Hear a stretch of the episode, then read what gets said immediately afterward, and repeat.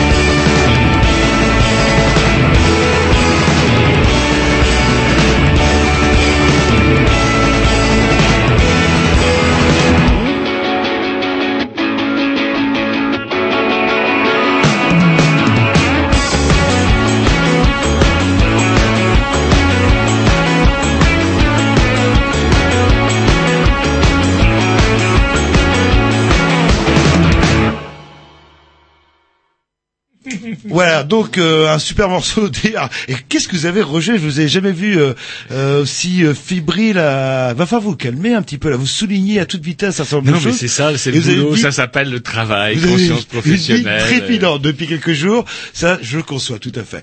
Bref, euh, une émission Bourré, Voilà, puisque comme- ce soir, oh, vous allez même pouvoir nous aider. Nous recevons, euh, on va d'abord recevoir euh, par téléphone, euh, comment Madame, vous allez sûrement pouvoir m'aider. Micheline Bouvier. Voilà, j'ai j'ai encore mis ma feuille de côté, c'est une véritable honte. Et nous recevrons également Chloé, qui vient de parler tout à l'heure. Chloé, on peut donner votre nom? Chloé Chloé. Boisselot. voilà, qui appartiennent toutes les deux, euh, dont l'une, donc euh, la première suscitée, si j'ose dire, comme on dirait. bah oui, vous allez. Je rien, je, bah vous- ouais. je vous regarde, voilà.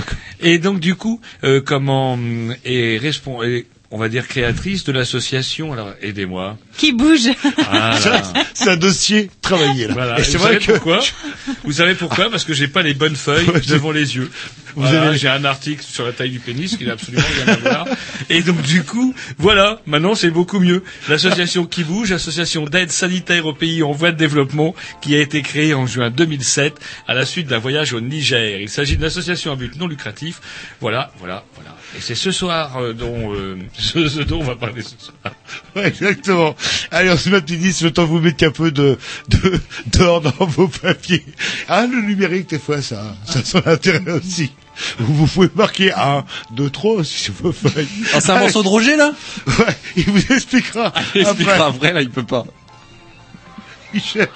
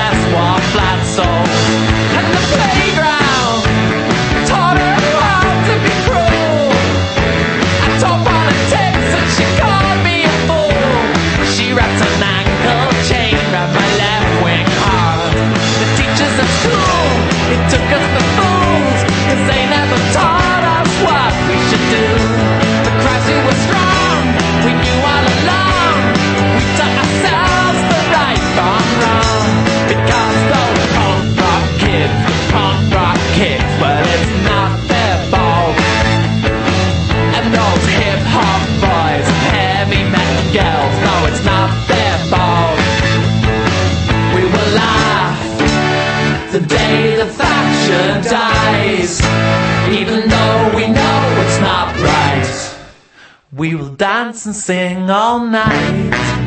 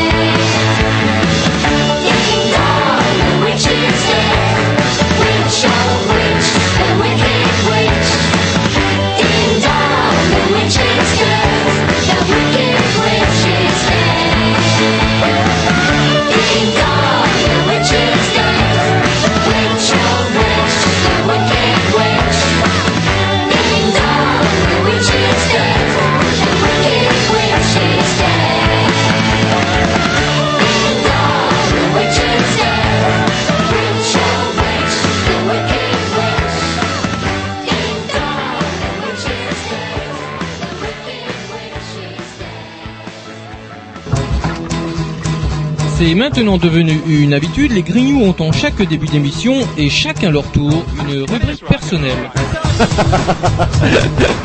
C'est ça en fait, tu vois le truc. C'est ça, Filou, t'as tout compris. C'est un petit peu entre le clin d'œil, le coup de gueule du moment, mais aussi le détail de la vie trépidante d'un Grignou. C'est ça en fait, tu vois le truc. Maintenant, le problème va être de savoir qui a l'honneur d'ouvrir le micro aujourd'hui. Et ça, euh, c'est pas facile. Attendez, attends, attends, tu me laisses parler, tu me laisses parler. Ah, il est en train de me tirer par la violence, Ah, c'est ça oui. C'est ça en fait, tu vois le truc. Et oui, c'est ça la rubrique perso. Allez, rubrique euh, à Roger qui désannonce son morceau.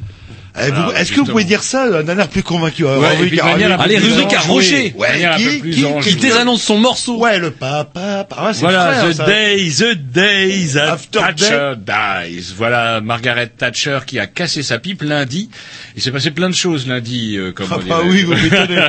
Dont euh, le euh, Margaret Thatcher. Alors pour les plus jeunes d'entre nous, euh, alors Ça leur dit pas grand chose parce une, que Mamie Thatcher une héroïne ou une salope de première. euh? Bah, apparemment, les avis sont tellement partagés en Angleterre que du coup, euh, eh ben, il y aura pas de célébration nationale comme je, je, je, je l'eus cru fut un temps, et ça sera juste des obsèques militaires. Bah ouais, parce qu'elle aura quand même permis à l'armée anglaise de dérouiller l'Argentine. Ouais, c'était euh, du coup elle a pris de la crédibilité aussi à Bah l'époque. ouais, et c'est grâce à ça qu'elle a été réélue. Comme quoi, les gens sont cons. Je crois que c'est euh, devait être une des premières guerres en direct euh, à laquelle on assistait euh, à l'époque. hein. Et ce qui est assez délirant, c'est qu'à la fin de son premier mandat, pou, la, la- la- sa politique ultralibérale, inspirée d'un espèce de euh, À moitié fou, euh, comment euh, Friedman, Friedman, un, un économiste américain, le- et ces gens-là avaient lancé le concept effectivement du libéralisme. On privatise à tout va, les marchés sont rois, les marchés sont régulateurs. On place justement les marchés au centre de tout pour arriver à la cata dans laquelle on est aujourd'hui. Et c'est vrai qu'avant Thatcher,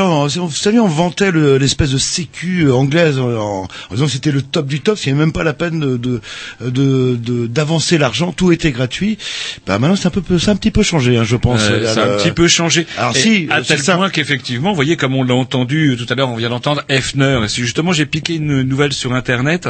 C'est pas ce morceau-là, en tout cas, qui fait un malheur. C'est que euh, papa qui était celui qu'on vient d'entendre, ouais, The Days that Teacher Die, où il dit que bah ouais, c'est pas gentil de souhaiter la mort de quelqu'un, mais bon, on ira quand même danser et boire des coups le jour où Thatcher va mourir. Et il paraît que justement notre euh, notre collègue Yann nous disait tout à l'heure qu'il y a des quartiers de Londres où on fait la fête encore justement depuis l'annonce de la du décès de la mère Thatcher. Parce qu'elle a fait fort aussi, quand elle a fermé Bah les mines, ouais. elle a fermé les mines, un Un- an de grève, un an de grève rien du tout. Ici, trois jours de grève. de faim. Ah. Euh, Elle elle a laissé crever de faim Bobby Sand, Bah. au sens propre, et tous ses collègues euh, irlandais, Et qui demandaient une révision de leur procès, allez, pouf, pouf, pouf, tout le monde est mort. Ouais, la mère Thatcher ne laissera quand même pas quelque chose de particulièrement agréable. Bah, une Angleterre euh, apparemment euh, libérale et où tout, enfin apparemment tout le monde est heureux, euh, Mm. enfin les riches surtout. Et en quoi. tout cas, ouais, en tout cas, nombre d'Anglais et dans les pays anglo-saxons, euh, comment apparemment sont pas, sont apparemment réjouis du décès de la mère Thatcher, puisque sur le site de vente d'Amazon, c'est le morceau The Witch is Dead qui est, c'est, euh, comment, qui est en tête des meilleures ventes d'albums. Alors, The Witch, chanson euh, extraite, euh, la sorcière, la la sorcière, sorcière. est morte. ouais. Ouais, Et Ils le disent d'ailleurs dans la chanson d'Efner aussi à un moment donné. Que la sorcière est C'était morte. son- C'était son surnom, la sorcière. Un petit disque, et puis on continue. Là, je vous sens. euh, revenir en verbe ou est-ce que je voulais que je vous balance tant qu'on est chaud une mauvaise alors. nouvelle euh, Ikea? Je vous ai parlé des tartes au chocolat, tartes au caca, il y a 15 jours, en vous disant qu'effectivement, euh, il semblerait... d'ailleurs, Il semblerait. il- le cas, conditionnel est à temps. euh, bah, j'ai pas envie d'avoir un procès avec Ah, Ikea. oui. En tout cas, il faut quand même reconnaître que la société Ikea a retiré toutes ces tartes au chocolat de ses sites. Principe de sécurité. euh, Principe rassurant, de sécurité rassurant. et vous nous aviez rassuré en nous disant qu'effectivement c'était tout simplement parce que les coléiformes fécaux avaient l'habitude de se promener dans l'atmosphère et qu'il se pouvait très bien qu'une chiotte soit restée ouverte à l'endroit où on fabriquait les tartes au chocolat et pouf, Eh ça ben, tombe sur c'est les terminé. Et je vous parle pas de votre Voilà. brosse à dents si vous avez euh, Voilà. des toilettes intégrées dans votre des salle de bain.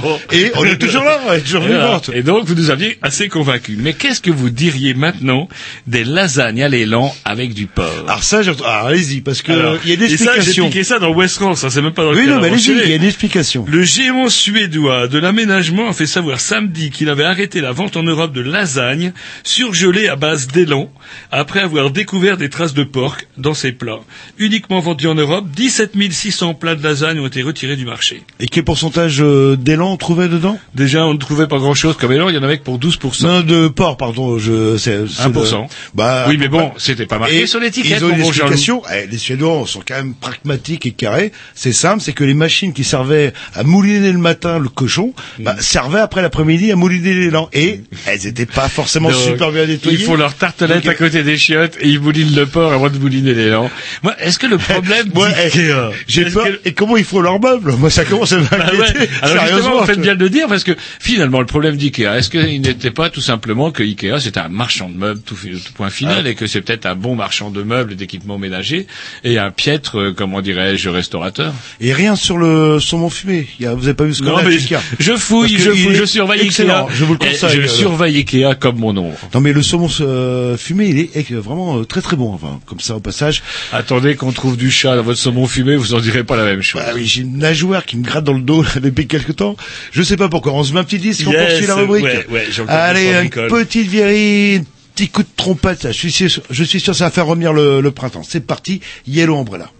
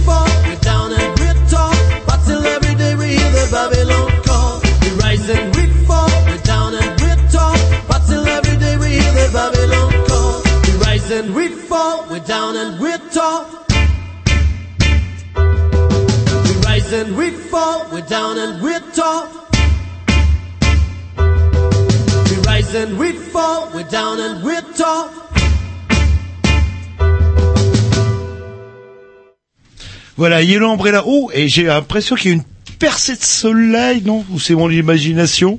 Non. C'est votre imagination. Bah, je sais pas ce que j'ai ces temps-ci. J'imagine Ouais. beaucoup de choses. Euh, au fait, euh, on a eu. Mais euh, il y a pire. Ah, par contre, vous avez une nouvelle Oui, bah, euh, c'est vrai, on a reçu des mails. euh, qu'est- Qu'est-ce qui s'est passé avec l'histoire de l'émission des hébertistes? Ah, vous voulez en parler maintenant Bah, euh, oui, attendez, oui. euh, quand même, nous, on est clair avec... euh, Qu'est-ce qui s'est passé se plaignent. Ouais, qu'est-ce qui se Alors, passe effacer, ça c'est un mot... co- Non. Euh, compressé, non. Euh, qu'on sait qu'on... Est-ce on que écraser, ça vous va Non, on fout écraser. Vous, vous écrasez bien les chats. vous les voyez, quoi. Alors, c'est Eh quoi le bien, problème euh, on aurait, là, on est en train de- d'investiguer. Oui. On aurait perdu euh, On l'émission des hébertistes. Parce qu'on est encore en train d'investiguer, donc je peux pas être formel. Vous le savez, vous allez le savoir euh, avant Ouais, la fin avant la fin de l'émission. de l'émission. ouais. c'est- Bah oui. Ok, d'accord. On Bah, pourra écoutez, dire. euh, Et là, vous êtes en train d'investi- euh, d'investiguer, là. Oui. Oui, bah écoutez, on prendra les nouvelles. Ils ont sur les pas familles. trop des têtes On a mis tous nos meilleurs techniciens sur euh, l'opération. Sur le coup, ça me fait peur. Ça me fait peur comme au Japon. Justement, vous me faites penser à un technicien de chez TEPCO. vous qui êtes passionné de technologie et de soirée théma mardi soir, on va tous crever. Euh, c'est c'est marrant, mardi, on s'est fait chier mardi dernier, c'était sur la Ça reine fait longtemps que j'ai d'Angleterre. pas regardé. Ouais, bah, de toute façon, c'est sur la reine d'Angleterre. Et donc du coup, euh, fuite radioactive à Fukushima. Alors là où ça devient rigolo, c'est qu'apparemment ils perdent de l'eau. Ils mettent leur eau pourrie dans des caves, dans des cuves, et les cuves fuient. Officiellement, aujourd'hui, ils ne savent pas pourquoi les cuves fuient. Et alors c'est rigolo parce que quand on avait, fut un temps, critiqué la gestion euh, soviétique des comment des crises nucléaires, faut quand même pas. Bon, Tchernobyl, ça a bien pété, hein, faut c'est clair. Il y a des quand même des, des, des milliers, des centaines de kilomètres carrés qui sont définitivement impropres à la vie, à la vie, on va dire humaine normale pour les 500 prochaines années à Et venir. on s'est aperçu que la, la vie, quand même, avait euh, Ouais, ouais, le comment, les- les euh, bestioles, Arrêtez de nous faire flipper avec le nucléaire. Bon, ok. on- Sauf que chez les Japonais, c'est pas fini. Et même les Russes s'inquiètent parce que, comment dirais-je, des fuites d'eau, le problème c'est que l'eau, bah, après les Japonais, qu'est-ce qu'ils vont en faire? Ils vont pas la boire. Quoique, on ne sait jamais. À moins qu'ils la donnent à leurs vieux, ils ont des problèmes avec leurs vieux, ils auraient trop de vieux. Ouais, et le Jap euh, est coriace. Hein, là. Mm, mm, Ils supportent le nucléaire. Alors voilà, ça c'est marrant toujours de constater comment, alors à une époque où les Japonais viennent comme un seul homme de voter pour un gouvernement qui a promis de relancer le nucléaire au Japon, on se dit non, il y a des gens ils comprendront jamais rien à rien. Mais j'ai plus ont- drôle. Ouais, j'ai j'ai plus drôle. Faut- Les personnes intelligentes consommeraient plus d'alcool. Oui, alors ça, c'est... euh. Donc, vous vous, vous Alors- considérez comme intelligent, en fait. Apparemment, Oui, plus on est intelligent et plus on boit. D'ailleurs, selon des chercheurs, moi j'aime bien les nouvelles où on vous dit selon des chercheurs. Mais est-ce que l'inverse est vrai? Alors je sais pas. Oui, bah alors. Est-ce que non, plus non, on boit, plus on est J'ai intelligent? des chercheurs, j'ai une étude, j'ai des chiffres, j'ai des chiffres, pardon. Donc, selon des chercheurs, la consommation d'alcool serait liée à l'intelligence. Selon une étude anglaise du National Child Development Study et une du, oh alors là c'est plus dur à dire, National Longitudinal Study of Adolescent Health américaine. 1-1. Ah bah, Et selon ces deux études, euh, comment dirais-je hum, Alors ils ont pris des méthodes. Les Américains et les, et les Anglais sont pas tout à fait d'accord sur la méthode. Les Anglais euh, faisaient des constats tous les 7 ans. Les Américains par tranche de 10, 20, 30, 40. Mais en, faisant des croisements, on arrive à une conclusion qui est quand même... euh, eh ben, il semblerait que les enfants les plus intelligents consommeraient plus d'alcool une fois devenus adultes. Et cette étude a révélé plus précisément que les enfants classés dans les catégories brillants et très brillants consommeraient plus d'alcool que ceux classés dans les catégories stupides et c'était très stupide. C'est amusant. Je commence à... je Le commence- sens de mon article. Oui, non, non, mais à comprendre un petit peu les choses. et regardez le pauvre Tom, là, qui a pas inventé l'autre chose. eh ben, il, il boit peu, et il boit peu, bah, hein. Coucou, Tom. Oui, oui, non, non, mais, et c'est vrai que vous, ouais, c'est vrai que vous, des, des soirs, vous explosez, vous étincelez d'intelligence. C'est assez incroyable. Ouais, ouais, comme ce soir par exemple. Bon. Et allez, je termine sur un truc beaucoup plus léger. La taille du pénis est importante Ah, C'était dans la tout à l'heure. séduction. La feuille qui s'était glissée, euh, dans- Voilà, et qui m'avait un peu perturbé. Et donc du coup, il semblerait, selon une étude, j'aime bien moi les semblerait, alors là c'est l'Australian National University de Canberra, qui dirait qu'on aurait, en fait, on a représenté sur un panel de jeunes femmes des euh, comment dirais-je euh, bah, des hommes avec une taille du pénis qui évolue euh, comment euh, différente on va dire Alors, Et une, elle- visible ou, ou dans un visible, slip alors visible, pouf pouf, des photos de bonhomme à poil, plouf, voilà. Ouais. Bon. Et donc du coup, il semblerait, selon cette étude, que les femmes sondées qui n'avaient accès qu'à très très peu de temps pour donner une note de 1 à 7 auraient donné des meilleures notes à ceux qui auraient. Alors ouais, alors c'est des trucs qui vous cassent un peu le moral parce qu'on peut lire des tas d'études, dans des tas de revues où ils disent mais non, la taille du pénis n'a rien à voir. En fait, selon les Australiens, si. Et non seulement plus elle serait longue, plus elle serait bien vue, mais en plus la largeur compterait aussi. Voilà. Et en plus, il Est-ce qu'ils ont parlé du goût Pardon Est-ce qu'ils ont parlé du goût que Non, ils ont pas parlé du goût dans mon étude. Eh, c'est vrai que les expressions populaires, on parle jamais de longue bite, mais plutôt de grosse. euh, Eh ouais. Mais euh, je, Je suis un peu désolé. Moi, je vous parle des nouvelles comme elles tombent dans la Non, semaine. C'est vrai qu'il y a des jours, les, les nouvelles sont plus je suis- sérieuses. Je suis pas sûr que ce soit euh, un avantage non plus, parce que dans mes connaissances, euh, je viens de, de témoignages euh, euh, féminins, euh, ou plutôt c'est un côté euh, effrayant qui casse un petit peu euh, l'ambiance par moment. quoi. C'est ce qu'on peut se dire parfois pour se monter le moral. Et c'est pas forcément un atout là. là. Euh, un homme, euh, enfin ou des gens normaux comme nous, euh, peut-être satisfaisant. Après, je vous en parlerai c'est une histoire de comment. Enfin, je vous dirai ça après le Oh, petit ben. morceau. Vous avez des recettes? Pas des recettes, des trucs. Alors, c'est écoute un petit Dix, c'est par contre, on va rentrer dans un sujet beaucoup plus sérieux. Hein, je suis désolé, mais bon, si des nouvelles importantes tombent comme ça sur nos téléscripteurs, on est bien forcé d'en parler. C'est quand même dommage. Allez, votre euh, la programmation au petit. Agrovitch, un Ouais. vieux morceau du classique du Jimi Hendrix. Ouais. Ah ouais. Un rapport avec Margaret Thatcher.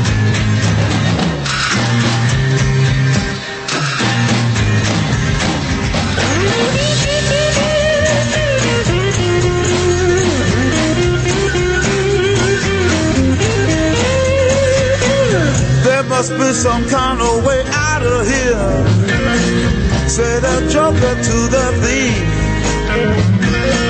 There's too much confusion.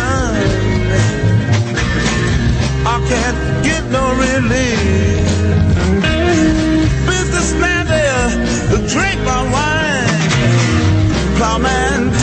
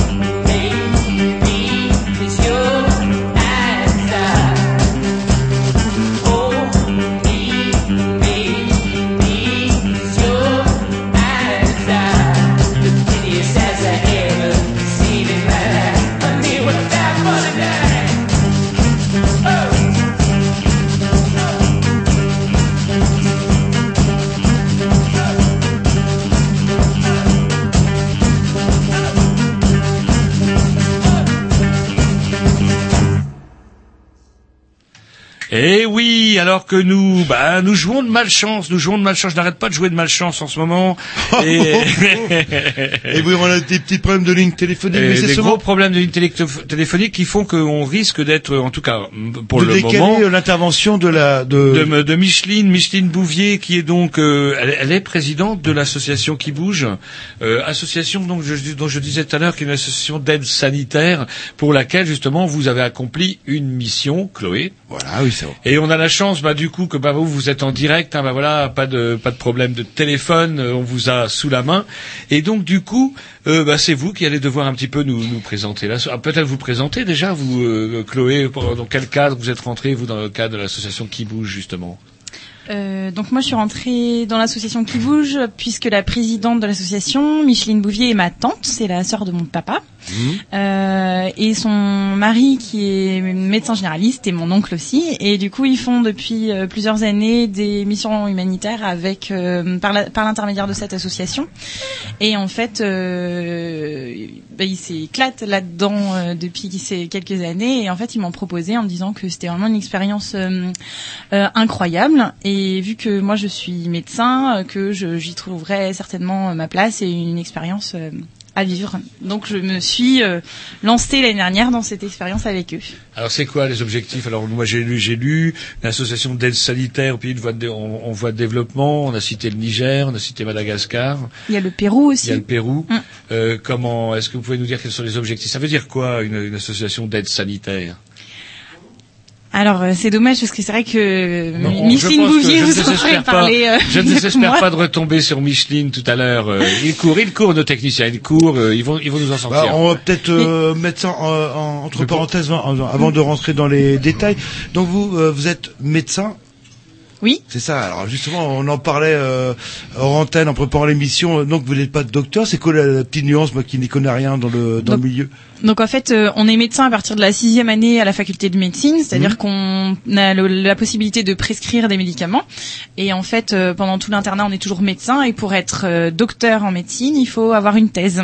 D'accord. Donc en fait, je serai docteur en médecine une fois que je serai thésée. Pour l'instant, je suis juste médecin généraliste, remplaçante actuellement. Et là, vous pouvez, euh, je sais pas, euh, faire des arrêts de maladie, par, par, par exemple. C'est possible. mais- Bah, sous couvert du, du, Ah bah, du- évidemment, du tampon du médecin que je Et remplace, puis en fait. sous couvert d'une maladie réelle, parce que vous verriez, je veux citer personne, mais il y en a qui abusent. Et c'est vrai, que je sentais, euh, ouais, Ro- Roger un petit peu détendu, voire stressé. euh, le... Non, pas du tout, Mais pas si, du tout. Votre, C'est- tati- votre tachycardie, là, votre, là, c'est peut-être le moment de vous faire consulter ou ce genre de non, choses. non, quoi. non, on est on n'est pas justement pas là pour embêter euh, Chloé euh, sur euh, sur mon cas On verra personnel, ça mais après, plutôt sur. euh, il faut quand même revenir. Ça, sans rentrer dans les détails, vous pouvez quand même nous dire ce que c'est qu'une Oui, oui. de l'aide sanitaire quand même. Oui, donc en fait, euh, ce sont des associations. Enfin, l'association a pour but de venir en soutien aux populations et surtout sur un plan sanitaire.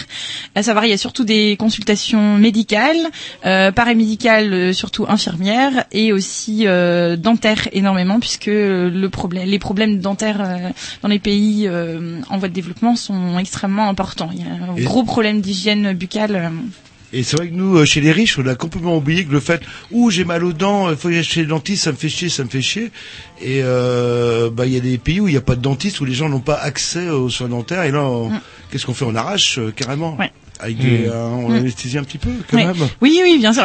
Du coup, nous, nous, la, enfin, quand on est allé, je vais vous parler de l'expérience que j'ai vécue, Bah parce oui. que c'est celle que je connais le mieux.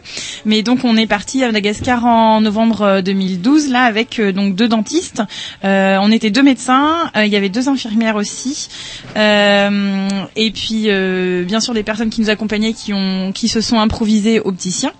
Et en fait, euh, donc, l'action des dentistes là-bas était effectivement euh, essentiellement des, des, des arrachements dentaires, Mhm. puisque euh, puisqu'ils n'ont pas le matériel euh, sur place pour faire des soins dentaires. À long et que terme. déjà, voilà, et déjà, euh, déjà euh, d'arracher des dents, ça nécessite euh, un matériel lourd.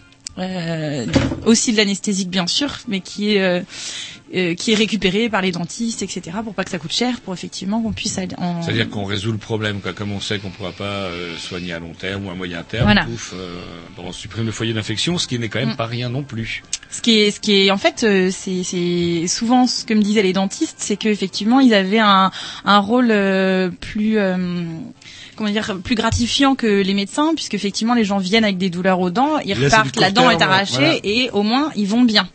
Le, le revers un petit peu de ça, et c'est ce qu'il me disait, c'est que euh, ils avaient pas vraiment envie de se vanter du nombre de dents arrachées pendant une mission humanitaire, parce que pour eux, c'est pas vraiment de la réussite entre guillemets. C'est C'est de, de l'urgence. c'est euh, c'est- voilà, c'est de la médecine, c'est de la médecine d'urgence et c'est soulager la douleur et empêcher les complications infectieuses. Mais bah, c'est ce qu'on faisait quoi. Il y a, il y a même pas un siècle Ouais, ouais, euh, on en va pas hein, me part. raconter que l'arracheur de dents passait régulièrement. Il habitait sur une île aussi, c'était un peu isolé, et l'arracheur de dents passait régulièrement au marché, et puis pouf, les gens venaient se faire arracher les dents. Et Mais J'imagine que vos collègues, par contre, eux, euh, devaient avoir utilisé des méthodes un peu plus douces que l'arracheur de dents du marché. je, j'ai, oui, je pense. je connaissais pas l'arracheur de dents, mais ça se passait très bien. Enfin, ils avaient de l'anesthésie pour toutes les dents. Mm, mm, mm. J'en ai moi-même arraché euh, deux ou trois, je sais plus. Oui, parce que Ah. quand on est médecin, c'est vrai que quand on est médecin ou un docteur, on, on arrachait des Médecin. dents, on est capable Mm. d'arracher des dents. Ben maintenant, nous on ne l'apprend plus en France parce que c'est les dentistes qui le font. Mmh, ça, mais du coup, à l'occasion de, de, de ce voyage humanitaire, c'est vrai qu'ils nous apprennent aussi euh, euh, à arracher alors, des dents faciles, hein, des incisives ou des choses Mmh. comme ça, ou des dents comme faciles, euh, et notamment à apprendre aussi l'an- l'anesthésie des incisives parce que ça peut nous servir nous après pour suturer la lèvre. Enfin bref, c'était c'est aussi l'occasion de de- d'enrichir nos pratiques euh, mutuelles. Quoi. On s'écoute un petit disque et après, moi j'aime bien qu'on revienne à l'origine. Euh, euh, bon, bah, on a su que c'était euh, euh, par l'association euh, qui bouge que vous êtes arrivé là-bas. Puis quand vous êtes arrivé à Madagascar, euh, c'était quoi le premier ressenti? Après le petit disque, euh, la programmation, je sais pas à qui, mais c'est c'est vrai, à moi? Oh, c'est Amoué, amoué, amoué, c'est amoué. Amoué. Là, c'est carrément. Rare, ah, c'est il est rare. content. Et ben, je ah sais là, pas- il je est sais même pas ce que c'est c'est. l'atavisme qui ressort. C'est amoué, bordel. Eh ben, c'est sûrement très bien, je sais pas ce que c'est.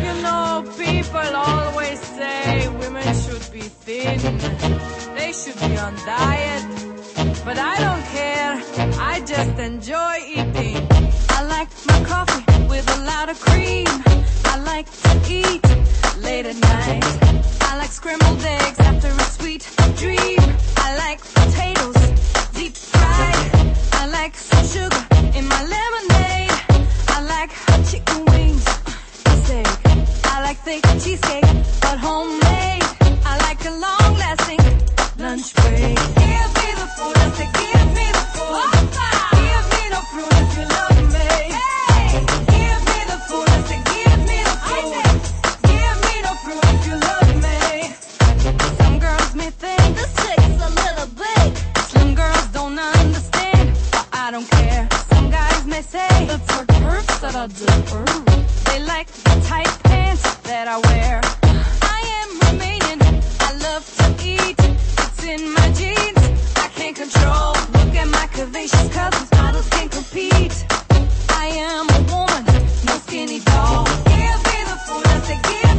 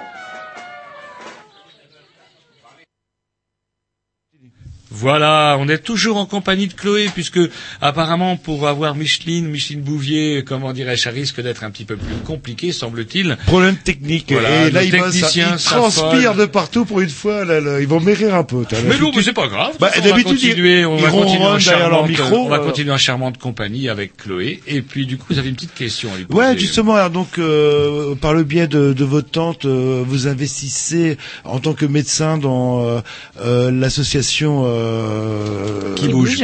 Parce qu'il me cache la feuille où c'est marqué en grand dessus. Là, là. Ouais, vous avez qu'à le noter. Et donc, alors Madagascar, euh, bon, il y avait besoin, je, je pense, de personnes euh, comme vous. Madagascar, c'était un choix ou c'était euh, parce que c'était la mission euh, euh, du moment? C'était parce que c'était la mission du moment. En fait, euh, j'ai terminé mon internat euh, au début novembre euh, 2012 et en fait là après j'avais euh, j'avais beaucoup de temps libre en fait euh, avant de trouver des remplacements et en fait euh, il se trouve que la mission tombait à ce moment-là donc ça tombait bien et c'était à Madagascar. voilà. Donc vous êtes donc parti au mois de novembre, période Ouais. qui ne change pas beaucoup du mois d'avril chez nous, c'est-à-dire gris, flotte, pareil, 10 degrés. Mm. Et une petite question au passage, justement, quand vous êtes parti, est-ce que vous aviez un, un genre de contrat euh, du style je m'investis pendant un mois, deux mois, trois, euh, trois mois, ou est-ce que c'est euh, Non non c'est là c'était complètement c'est enfin entre guillemets j'allais dire à l'amiable mais C'est c'était c'est sur la base du bénévolat parce que comme oui. le disait, comment dirais-je, Michino quand je l'ai appelé samedi, elle me rappelait bien qu'effectivement tous les personnels qui se déplacent là-bas le font à leurs frais, ils payent l'avion, Mm. ils payent l'hôtel, Oui. ils payent leur bouffe et ils y vont euh, bah, très loin, comme on l'a dit tout à l'heure, au Niger, ou comment au Pérou, à Madagascar, pour arracher des dents, mais pas seulement. Mais en tout cas, ils le font à leurs frais. Oui. Et donc, euh, bah voilà, c'est quand même, il faut quand même le, le souligner parce que du coup, euh, là, souvent, il y a aussi parfois le problème avec, euh, il y a eu des, des soucis avec, on se demande qui bosse, comment ça bosse. On vous parlera peut-être de, de l'argent, du pognon, mais c'est dommage, on aurait pu. Mais on va que si vous inquiétez pas, j'ai euh, jamais vu autant de transpirer. Euh, Et donc vous, du coup, on, a- on rentrera dans, plus Alors, dans les donc, détails. vous tout à arrivez à, l'heure, hein. Madagascar, euh, il y a sûrement un, un choc, euh, je sais pas, thermique euh, déjà euh, d'emblée et culturel quelque part. euh, le... Mais le, c'est extrêmement dépaysant tout de suite, c'est vrai. Alors euh, il faut savoir que pour arriver à Madagascar, euh, à l'aller, on a pris quatre avions. Donc euh, pour faire Paris-Marseille, Marseille-Tana, Tana-Tamatave et Tamatave-Marwanset. Et combien d'heures euh, Donc euh, en gros un voyage de 24 heures, on est parti à 6 heures du matin en minibus de Saumur pour arriver à Marwanset, euh, la ville où de notre destination, euh, le lendemain matin vers 9 heures, enfin un peu plus de 24 heures de voyage, euh, où on a on a directement pris d'abord un taxi, puis une puis une pirogue pour arriver directement à la fête euh, du lémurien euh, à Andran Foods. Donc c'était euh, c'était assez enfin le on était dans le bain directement sans avoir dormi avec par une chaleur incroyable avec euh, tous ces malgaches qui nous attendaient avec des banderoles euh, des, des des peintures partout des des mm, des chants euh, Ouais, parce que c'est- c'est ils ça qui est- dansaient. C'était c'était incroyable. L'arrivée euh, c'est vrai que le enfin il y a eu un choc Ce qui est tout, particulier, parce que ce qui est particulier justement avec dans votre association, c'est que non seulement euh, bah, vous voyez euh, comment vous travaillez pour, euh, vous œuvrez pour le- la santé des hommes, mais aussi vous veillez à ce que leur environnement soit préservé aussi. D'où Mm. le fait que ce soit des coins un peu enclavés, d'où les partenariats dont on parlera peut-être Mm. tout à l'heure, Mm. avec justement des assos qui se disent, qui disent aussi que si la nature va bien, les hommes iront mieux aussi. Et donc, Alors, du coup, si les hommes vont- vous étiez dans un coin pas, pas loin des forêts primaires, dernière forêt Oh, primaire, voilà, des, la forêt de Frankenstein. En fait, l'idée c'est que si les, ce serait plutôt presque l'inverse, en fait, que si les hommes vont mieux, bien. du coup, ils vont moins s'attaquer aux forêts et moins s'attaquer aux lémuriens et du moins plus percevoir le message de l'ONG euh, sur place qui a pour but de protéger cette forêt Hmm. et qui nous reçoit. Donc en fait, entre guillemets, on lui fait un soutien, on, on lui fait un soutien et euh, et une communication positive en fait qui fait que euh, l'ONG sur place espère euh, que les, les habitants seront plus sensibles à leur Parce message de c'est- protection C'est l'ONG forestière. qui a, qui a branché la- l'assaut, l'assaut qui bouge sur ce site-là. Voilà. D'accord. Et, qui, qui assure notre logistique sur place. C'est surtout ça qui c'est, enfin c'est ça Et qui est essentiel. C'est ça donc, qui est il y a essentiel quoi, pour là? Nous. Il y a, il y a un village, là, à l'endroit où vous, a- vous avez, comment dirais-je, atterri pour finir, où vous êtes euh, arrêté? Oui. Donc en fait, euh, donc on a, on a atterri dans une ville dans laquelle en fait euh, est le siège de l'ONG et du coup on a d'ailleurs assuré des consultations euh, dans le siège même de l'ONG Euh, et en fait euh, après on a pris une pirogue où on, on- et on a été dans un dispensaire aussi euh, pendant plusieurs jours pour assurer des consultations, qui est Andréan Foot, qui est un autre village. Et nous, on résidait après dans un écologe un peu plus loin, dans la, dans la forêt même de Farangarain. Euh, une petite question juste pour euh, donner des références. Euh, Madagascar, euh, on parle de sous-continent, c'est gr- c'est grand comment par rapport à la France? Deux, trois fois, dix fois? Ah, ça c'est une colle Dix peut-être? Une dizaine de Je fois, sais ouais. là, pas. là. Je sais pas, faudrait que je retrouve, euh, faudrait que je retrouve mon guide, ça doit être marqué dedans, je pense. Bah mais, écoutez, euh, C'est pas très grave, on va écouter. voilà, un petit disque le On va que écouter vous- un petit disque parce C'est vrai qu'il qu'il faut semblerait peut-être remettre. une bonne nouvelle apparemment. Allez, un petit disque euh, de votre programmation à vous, Roger. C'est C'est parti. ma programmation Voilà, C'est ah la bah, c'est leur, normal, c'est c'est la la leur. leur. Putain, moi aussi. Ah bah du coup, ouais, Sam. Eh,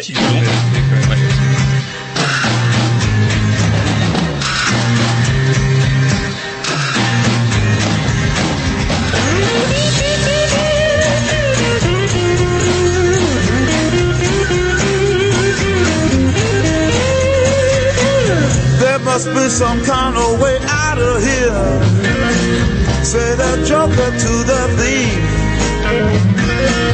There's too much confusion. I can't get no relief. Businessman there, drink my wine. Plowman,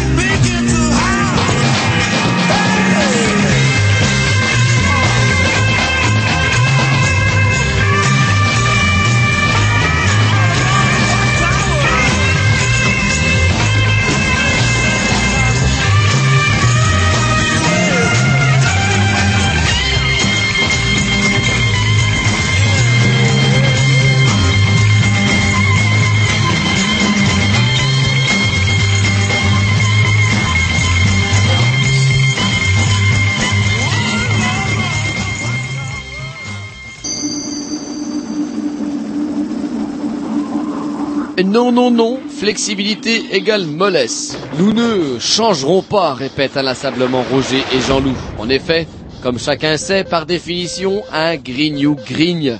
C'est sa nature, il n'y a rien à y faire, c'est comme ça. Non, non, n'essayez pas de trouver des arguments du style les gens changent ou je ne sais quoi. Ce ne sont pas des gens, ce sont des grignoux. Et pourtant, et pourtant, certains événements d'importance peuvent, dans certains cas, et sous certaines conditions difficiles à réunir, réjouir un vieux machin. C'est la rubrique Bonne Nouvelle. Et oui, c'est une bonne nouvelle puisque enfin nous que nous vous avons enfin au téléphone Madame Bouvier, c'est bien ça? C'est ça, c'est tout à fait ça. Voilà. Eh ben écoutez, on a eu des petits soucis euh, techniques euh, qui nous ont empêchés de vous avoir euh, tout de suite pour commencer à l'antenne. Par contre, eh ben on a quand même un petit peu défriché, si j'ose dire, défriché un peu le terrain en compagnie de Chloé. Et du coup, ben, ça lui a permis un petit peu bah, de se présenter, de voir avec nous un petit peu comment comment ça s'est passé, comment elle était arrivée là. Et par contre, du coup, on va pouvoir peut-être avec vous bah, revenir à la à la genèse de cette histoire. Alors, le, le départ de l'association, euh, c'est une histoire d'amitié. Comme euh, toutes les belles histoires, ça commence souvent avec des, avec, euh, des histoires d'amitié. C'est-à-dire que je suis partie au Niger en accompagnant une amie médecin qui désirait s'investir et notre- un ami de longue date, Pierre Gay, directeur du bioparc de Douai-la-Fontaine. Euh, il développe de par le monde des, des projets de préservation pour des, espaces, des espèces menacées et aussi pour préserver des écosystèmes en danger. Donc nous étions dans ces bagages et euh, nous avons euh, vraiment euh, vu la- le- tous les problèmes de l'Afrique. Alors euh, à notre retour, euh, bon, euh, nous avons décidé de créer une association et donc, euh, euh, ça fait maintenant cinq ans qu'elle existe. Je, donc, je suis présidente de cette asso- association. Et, donc, euh, cette association est une association de solidarité santé, euh, dont les membres bénévoles sont en majorité des professionnels de santé, médecins, euh, euh, infirmières, pharmaciens, dentistes, et tous, tous bénévoles et dynamiques et aussi quelques bénévoles euh, euh, qui nous apportent des compétences indispensables, financières, techniques et autres. Mhm. Donc du coup, euh, comme on l'a dit tout à l'heure avec Chloé, tous les, les, les, les gens euh, comment qui viennent avec vous dans le cadre de cette association sont totalement bénévoles. Ils payent leur, euh, leur billet d'avion, ils payent leur logement, etc., etc. Voilà. Et ils font tout ça de manière tout à fait bénévole. Voilà, tout à fait. Voilà. Tout à fait. Alors, c'est, euh, on, on remercie beaucoup Chloé d'avoir euh, tenté l'aventure parce qu'elle était tout à fait jeune euh, médecin. Elle sortait de, de, de la fac et c'est vrai que finalement on, on a peu de jeunes dans notre équipe parce que ça demande quand même un, un sacrifice. de, il faut payer le, le billet de, Mhm. d'avion. Voilà. Et vous, par ailleurs, on va peut-être aborder bah, le sujet qui fâche. Comment vous faites justement pour financer, euh, comment dirais-je, votre activité?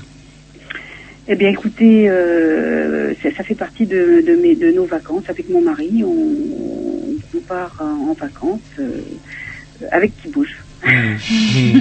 D'accord. Alors, du coup, vous avez un partenariat. On parlait justement de, puisque euh, avec Chloé de, de son expérience, elle c'était à Madagascar, et à chaque fois euh, sur les sites euh, sur lesquels vous travaillez, est-ce qu'il y y a toujours un lien avec euh, l'écologie, c'est ça? Voilà, c'est- c'est c'est l'o- l'originalité de, de notre association, justement, c'est que nous sommes partenaires du bioparc de Douai-la-Fontaine, dans, toujours dans le cadre de projets nature. Hein, et c'est- ce qui fait notre ori- originalité, euh, euh, parce qu'on peut bien sûr euh, aider dans beaucoup d'endroits dans le monde, mais c'est vrai que nous sommes quand même une petite association, et le fait d'être euh, associé euh, euh, à des projets de, déjà mis en place par des associations locales, euh, ça, ça nous permet vraiment euh, d'être beaucoup plus efficaces. Euh, Nous bénéficions d'une logistique sur place et euh, donc ça, ça- ça nous permet d'être efficaces, de, de réaliser, d'aider la population euh, qui, qui est en, enfin, comme- comment dire, en difficulté au niveau sanitaire.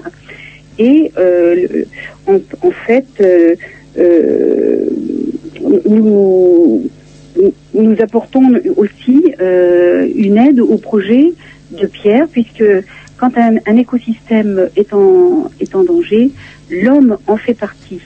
Et vous voyez, au bout de cinq ans, je- je- je- j'en prends la mesure. Euh, l'homme fait partie de, de l'écosystème et souvent, euh, quand euh, l'animal est en, en difficulté, l'homme aussi, l'homme, l'autochtone, je veux dire, hein, euh, c'est-à-dire au- Niger, les, les habitants de la zone girafe, où, où les girafes étaient en voie de disparition, à Madagascar, la forêt euh, malgache, euh, avec sa population euh, qui était vraiment en difficulté aussi. Et euh, le, dernier Pérou, euh, projet que nous avons ici au Pérou, où là, les communautés euh, locales euh, sont en difficulté, comme les animaux qui vivent dans, le même, euh, dans le même, euh, dans la même région. Hmm. Et là, euh, comment, quels sont les besoins les plus urgents dans la population que vous avez constaté On a parlé tout à l'heure un petit peu avec Chloé de justement des des, Bah, des dents, des problèmes des euh, dents. Ça, mine de rien, ça, ça vous tue un homme quand même une infection généralisée euh, dans la mâchoire du fait euh, de, de dents qui partent un peu en sucette. Oui, c'est vrai. Alors, si vous voulez, euh, il faut rester quand même très très humble dans, dans notre euh, euh, dans, dans notre dans notre démarche. Bon, euh, si vous voulez, nous, euh, quand nous partons, nous partons sur, euh, nous sommes effectivement sur le terrain pour travailler pendant dix jours parce qu'il y a les voyages, l'installation, etc. On ne va pas euh, euh, tout changer dans leur système de soins. Nous, on y va, on fait un diagnostic et ensuite on essaie de trouver des, des solutions locales, c'est-à-dire que vous voyez, en principe, on, sali- on nous salarions une, une sage-femme ou une infirmière parce que souvent il y a un manque de personnel. Donc euh, l'association qui bouge a salarié deux, deux, deux sages-femmes au Niger, une sage-femme à Madagascar, et euh, donc c'est- dans des ac- actions comme ça que euh, qu'on peut les aider à progresser dans, dans leur euh, système de, de santé. Il fa- puisqu'il faut qu'ils soient eux-mêmes acteurs de, de, de leur de leur euh, santé, enfin de leur vie. On- N'étant pas sur place, on ne peut pas se substi- substituer à eux. Alors comment on peut pérenniser justement euh, l'action euh, comment sur le terrain? Comment vous faites pour justement faire en sorte que euh, comment l'action soit pérennisée de manière à ce que bah, si vous vous ne venez plus, eh ben il y aura une, une amélioration quand même durable dans la- sur la zone en tout cas. Ben, c'est justement c'est ce que je vous explique là. On- nous, nous salarions des gens sur, nous essayons de, de, de trouver les bonnes personnes qui vont euh, qui vont les, aider à, mieux travailler. euh, euh, souvent, on, apporte on, apporte une aide en matéri- matériel. On, essaie d'équiper un, centre de soins et ensuite on essaie de trouver du personnel pour que ça marche bien ou alors on apporte des, une formation aux personnes en place. Et c'est à partir du moment où ils s'autonomisent, où, le centre de soins fonctionne par lui-même, qu'on peut dire qu'on a réussi quelque chose, si vous voulez. Hein. Et là, euh, à Madagascar, c'est ce qui s'est passé. Nous, nous avons euh, donc salarié quelqu'un qui va apporter son euh, une aide efficace dans la région. Le médecin, nous lui avons euh, donné une formation au niveau de, de l'arrachage des dents, parce que là-bas, il n'y a pas de dentiste. Donc, euh, les dentistes ont fait un travail euh, formidable euh, en, en- en- en- apportant du matériel et en formant le médecin, justement, pour arracher les, pour les extractions euh, dentaires. Et c'est vrai que nous, euh, dans les pays occidentaux, euh, le simple fait d'aller chez le dentiste, on est là, ouh là là, quel malheur, quel malheur. Et on a complètement oublié que bah, dans la plupart des pays du tiers-monde, euh, bah, on arrache et puis que les gens euh, bah, soit vivent avec, euh, euh, des douleurs et on peut mourir apparemment de... Mais tout à fait. On ne peut pas imaginer, euh, on peut pas imaginer le dénuement euh, des gens dans ces pays-là. Et je crois que même... oui, je crois que c'est. C'est pour ça que je vous parlais des espèces de comment des besoins enfin qui apparaissaient plus urgents. Moi je je sais pas justement dans nos pays comme disait euh, Jean-Loup pays quand même un peu plus nantis, euh, c'est quoi qui cloche le plus vite quand euh, on n'a pas de, Ben, c'est- de- vous parliez des dents ce qui est insupportable, c'est quand on voit les enfants qui sont pas vaccinés. hein. Ah. Un enfant sur trois n'est pas vacciné euh, à Madagascar. Euh, au Niger, dans les régions où nous allions, euh, où, où nous allons toujours, euh, les enfants ne sont pas vaccinés dès qu'on s'éloigne du goudron, on appelle ça le goudron, là-bas la route euh, principale. Donc dans les petits villages, les enfants sont pas vaccinés. Euh, donc il y a eu des épidémies de méningite épouvantables. Euh, nous, nous avons euh, fourni euh, des vaccins à cette occasion-là et, euh, la- la- et du personnel pour faire les, les vaccinations, puisque l'UNICEF euh, n'arrivait pas à fournir euh, suffisamment de vaccins pour toute la population. Et alors, avant de faire une petite coupure musicale et dire qu'en en France ou dans les pays occidentaux, il y a des mouvements, euh, voilà, qui préconisent non, faut pas vacciner les gamins, c'est dangereux, etc. Ça paraît aberrant en fait quelque part. euh, le, enfin, Mais quand on a le, quand on a, quand on peut se poser cette question-là, c'est qu'on a la chance de pouvoir se faire soigner ensuite. hein. Mais je crois que sur le terrain là-bas, les enfants, euh, quand ils sont, euh, quand ils ont la polio ou des Mhm. choses comme ça, ils n'ont plus aucun, euh, aucun avenir. Ouais, c'est marrant, je pensais à ça justement. Bah, euh, c'est vrai que nous, quand on était gamins, je me souviens d'a- d'avoir connu, et vous aussi Roger, des gens qui avaient la, bah, qui boitaient, qui avaient la polio, et aujourd'hui, et aujourd'hui, c'est ça a disparu euh, en France. Donc voilà, on n'en voit plus en France, alors qu'en Afrique, on en voit beaucoup. Mm, Et puis, eh ben, écoutez, euh, je- euh, le- au moment de l'épidémie de méningite, il y a eu quand même 80 enfants qui sont qui sont décédés dans la région où nous allons. hein. donc, euh, on peut pas imaginer ça. hein, si vous voulez, euh, la mortalité enf- infantile est, est énorme. Et puis, euh, la durée, enfin, je veux dire, le l'espérance de vie au Niger, c'est c'est 45 ans. Hein, faut, faut- c'est quand même, ça n'a rien à voir avec nous. Bah, c'était, je crois, les années 1900 en France, euh, l'espérance de vie autour de, de 50 ans. Écoutez, je vous propose une petite euh, pause musicale et on prend notre euh, discussion tout de suite après. D'accord, merci. À tout de suite. À tout de suite.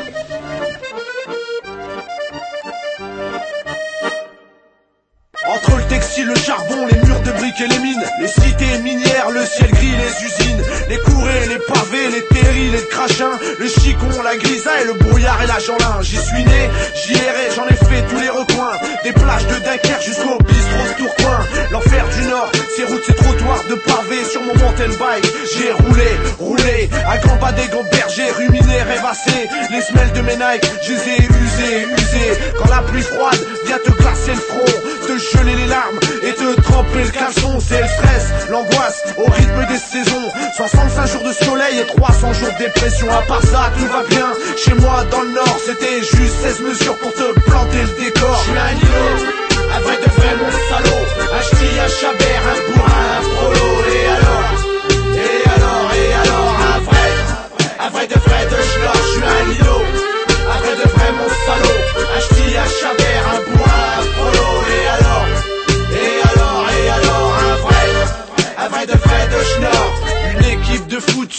par les skins, des élus avec des promesses à deux centimes, une police nationale qui nous prennent pour des cobayes, police municipale qui se prennent pour des cow-boys, contrôle abusif, expulsion des sans-papiers, HLM insalubre où règne la précarité, l'île, le fief, le pays des socialos, la gauche caviar, discriminante et démago. Dans nos murs comme l'amiante, invisible et dangereuse, franc-maçonne vicieuse, paternaliste et mafieuse, ça se la raconte intègre, et populaire, et à chaque mandat, ils nous la font à l'envers. Je sais pas si les Lillois ont de la merde dans les yeux, vu le de merde qu'ils nous foutent dans les urnes. Il serait temps de mettre un coup de pompe dans cette fourmilière, du poison, quelques pièges, quelques souricières. Je un îlot, un vrai de vrai mon salaud, un ch'ti, un chabert, un bourrin, un frollo, et alors, et alors, et alors, un vrai, un vrai de vrai de schnorr, je suis un îlot, un vrai de ch'ti, un chabert, un bourrin, un frollo, et alors, et alors, et alors, un vrai, un vrai de vrai de schnorr, Live by night. C'est pathétique à voir, à la sortie des pubs, ça dégueule sur les trottoirs, toxico, pique du zen, dans les halls de gare, et ça refoule les bronzés à l'entrée des bars. Je veux pas te faire l'apologie, mon code postal, le CRQ, ou le chauvin à deux. Dans ce pays on me rappelle que je suis pas chez moi ici, j'ai mes repères, ma famille, c'est déjà ça, alors je fais ce que j'ai. Même si ça me fait chier, loin de me complaire ou d'accepter la fatalité, j'ai choisi d'ouvrir ma gueule, militer en chroniquant. Peut-être que je brasse du vent, mais ça me fait passer le temps. J'en place une pour les bras d'eux, et les petits pouchins, une pour HK. Mon gros rogin, très très loin. Des décors paradisiaques, mais finalement, qu'est-ce qu'on est bien à ce baraque un vrai de vrai mon salaud. Un ch'ti, un chabert, un bourrin, un frollo. Et alors, Après de vrai de chlore, je suis un lino. Après de vrai mon salaud, un ch'ti, un chabert, un bourrin, un frollo. Et alors, et alors, et alors, un vrai, un vrai de vrai de schnorr.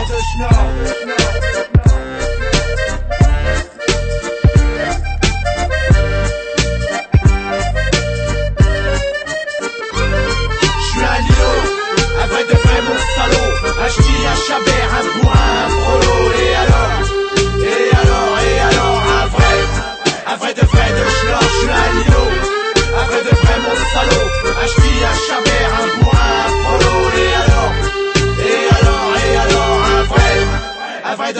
Schnorr. Voilà, après le morceau long, très long. Bah, ça tombe bien. De Jean-Loup, allez, j'ai le droit de l'embêter un peu, c'est une bonne guerre. Bref, nous retrouvons euh, Micheline Bouvier, président de l'association Qui Bouge. Je résume pour ceux qui auraient manqué les épisodes précédents. Vous êtes donc président d'une association d'aide sanitaire aux pays en voie de développement. hein, c'est un petit peu la définition qu'on trouve sur votre site. Voilà, tout à fait. Leur site, c'est www.quibouge.org. Voilà.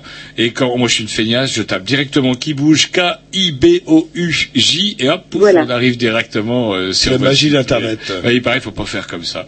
Et euh, alors, on parlait des, des besoins les plus urgents, parce que comme je leur disais tout à l'heure, euh, bah ouais, les, les- les dents, bah on n'y pense pas, parce que nous, bah, dès qu'on a un petit bobo, pouf, on se soigne, mais ça dégénère. Vous avez parlé des, des vaccins tout à l'heure. Quels sont, euh, nous, les, les- par exemple, par rapport aux mots, nous qui nous tombent dessus, quand il y a des, des, des, des handicaps, euh, je sais pas, est-ce que vous pouvez Mais, faire euh, quelque chose que travailler là-dessus Bah, euh, là, cette fois-ci, à Madagascar, nous avons emporté des lunettes. On avait fait un travail de tri important avec des, op- des opticiens de Saumur.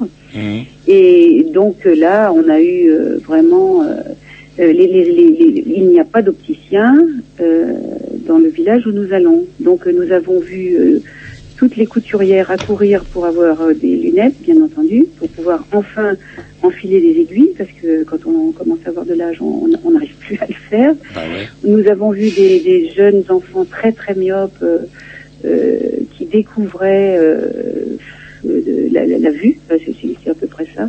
Donc c'est vrai que c'était assez euh, émouvant. Pour nous, tout ça, c'est normal, ça fait partie de notre vie. Ouais, c'est ça, ouais. Mais c'est vrai que là-bas, euh, là-bas, on ne peut compter que sur soi-même. Mhm. Et justement, pour les, euh, les lunettes, euh, vous négociez avec des opticiens ou est-ce que euh, bon moi je, je, porte- je suis encore un petit peu jeune, je porte pas de lunettes, mais quel coquet, un petit peu jeune. Tout est dans le un petit peu. En fait, ma question est-ce qu'on peut recycler justement euh, nos vieilles Alors, lunettes euh, Euh, ce qu'on fait, c'est que on récupère des lunettes, euh, euh, des fois par euh, grâce euh, à, à des opticiens qui récupèrent des lunettes, euh, ou alors on, on en reçoit beaucoup euh, d'Angleterre. Nous, on reçoit des sacs entiers de, de lunettes qu'on fait trier soit par des opticiens, soit par des écoles d'optique. hein, Il y a des jeunes qui font ça aussi très bien. parce que du coup, il faut mesurer. Euh, Ah la- ben oui, il faut, il Bah ouais. se distribue pas n'importe comment. Et donc, euh, bah, on, on fait des choses simples, hein, par contre. hein, on- Hmm. Mais bon, c'est vrai que ça dépanne quand même pas mal euh, les gens qui n'ont n'ont pas accès du tout à ce à genre la de vue. produits. Et pour d'autres Voilà. handicaps plus lourds, genre par Mais- exemple pour les personnes qui peuvent pas se déplacer, euh, comment euh, J'imagine, est-ce que des fauteuils, est-ce que c'est fi- fiable Ben, des fauteuils dans des zones c'est- où il n'y a pas de route Je sais pas comment ça se C'est passe? compliqué, c'est compliqué pour nous. De, enfin, il nous, a- il nous arrive d'en envoyer, mais euh, envoyer des choses euh, dans ces pays-là, il faut faire des, des containers, ça, ça revient très très cher. Hmm. Et euh, bon, euh, c'est vrai que bon, Et les compagnies de transport qui font des, glorieux bénéfices euh, ne sont pas jamais trop sollicitées par les, ONG Si, mais le problème n'est pas là. Enfin, si vous voulez, euh, par exemple pour Madagascar, euh, il y a des tas de taxes à payer. On est, on est un peu, euh, comment, euh, on sait jamais ce qu'on va payer au, final. Et c'est vrai que euh, on a intérêt quelquefois à acheter sur place du matériel plutôt qu'à l'envoyer. Et c'est dommage parce qu'on on, on nous en propose ici beaucoup. Et euh, bon, c'est- c'est compliqué d'envoyer euh, du matériel maintenant. Et c'est marrant, je pensais à un truc comme ça. Est-ce que, et à l'inverse, de, comment des pathologies qu'on peut connaître euh, dans nos pays riches, est-ce qu'il en existe, euh, ben justement, qui De n'existent spécifique pas, qui n'en existe pas des pathologies que nous on a, qui n'existeraient pas euh, là-bas? Ben, si vous voulez. Euh, C'est marrant, c'est dur de parler de l'absence de quelque chose quelque part, parce que du coup, vous êtes plutôt motivé par la présence des, des pathologies. Alors il faudrait, il faudrait que j'ai l'avis d'un- de, de Chloé là. parce je sais que pas, Chloé, c'est justement. Ah bah je, je pense à toutes les pathologies, euh, les syndromes métaboliques, l'obésité, c'est Des des allergies qu'on va pas trouver là-bas. Des allergies, non L'obésité, Euh, oui, c'est marrant, on n'est pourquoi pas pas trop- je ne sais pas. La canne à sucre, le. Ah on non, en produit. il y a- ouais. il y a- il y a- moi j'ai pas, je- enfin dans les villages, en tout cas au nord de Madagascar, dans lesquels on est, dans lesquels on est allé, il n'y a pas d'obésité. Non, il n'y a pas Il y a, il y a peu de, fu- on- une réflexion qu'on s'est faite là-bas aussi, c'est qu'il n'y a pas de, enfin il y a quasiment pas de fumeurs. Voilà, alors ça, ça enlève pas mal de pathologies aussi. Ils sont tous les deux en train de fumer, Mimi. Non, mais- hein. Ah, comment elle nous capte Comment qu'elle nous capte Eh, ça t'attend. Bonjour. On Ah fume bah, bonjour, des Chloé. cigarettes électroniques. Ah bah d'accord. Ah, c'est interdit de dans les Ouais, studios ouais. Et puis moi, j'en fume pas beaucoup. J'en fume pas beaucoup, je voudrais dire. Et donc, du coup, ouais, c'est rigolo de Non, parler ils de ça. pas Et puis, non, non, non. Et, des, c'est- des- par contre, euh, des Ils boivent saletés de comme... la BTSA, BTC, c'est pas très fort, hein, c'est pas très fort en alcool. Donc Mm. euh, bon, il y a moins de choses comme ça dangereuses. L'alcoolisme, par exemple, est-ce que c'est un fléau qui, qui touche les populations, vous, euh, avec lesquelles vous avez été confrontés, au Niger, à Madagascar? Elles n'ont pas au Niger du tout. Euh, Ah, au nord de euh, Madagascar non plus. Après, je pense que non, dans les grosses non, non. villes, euh, dans les grosses villes, je pense que c'est comme partout. Mais Par contre, au, Pé- au Pérou, je pense qu'il là, il y, a- il y a des gros problèmes euh, par rapport à l'alcool. Mais moi, il y a, euh, c'est marrant parce que dans ce que vous avez cité, euh, euh, dans le top 3 un petit peu des, des besoins, euh, c'est vrai qu'il y en a un moi, tout de suite qui me serait venu à l'esprit, c'est euh, le vaccin. Et par contre, euh, les dents, les lunettes, ce serait venu en 23e ou 24e position. Vous par pensez rapport- plutôt à la rhinopharyngite, vous Donc en fait, euh, oui, bah, non. en fait, souvent c'est des besoins très simples qu'ils ont besoin. C'est Enfin, très simple. Et souvent, si vous voulez, effectivement, euh, ils ont besoin, euh, on aurait besoin d'infirmières, quelquefois plus que de médecins, souvent, parce qu'il faut prendre les, les problèmes à la base, euh, faire une bonne euh, désinfection, euh, euh, nettoyer. euh, la- au dernier voyage à Madagascar, on a fait un gros travail dans le centre de soins pour leur apprendre à, à nettoyer, à bien mettre tout en place. Et d'ailleurs, j'ai eu des nouvelles très récentes. Euh, Le médecin était euh, super content de que son, son centre soit euh, ainsi remis en état. Et il, il, il paraît qu'il euh, nettoie, il désinfecte. Enfin, et c'est- quelque chose de très important pour la, la, la prévention des, il faut déjà commencer par le par le simple. En fait. Ben voilà. Il Alors, faut on commencer parlait- par des choses simples. par les différentes pathologies, par exemple des choses comme le, j'imagine qu'au Niger peut-être moins, mais euh, au Madagascar le- des problèmes comme le SIDA par exemple. Euh, on en on en voit peu. On en voit peu.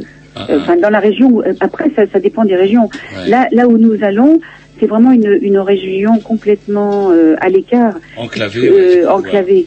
Hein, donc euh, là, il y a, y a peu de propagation. Hein.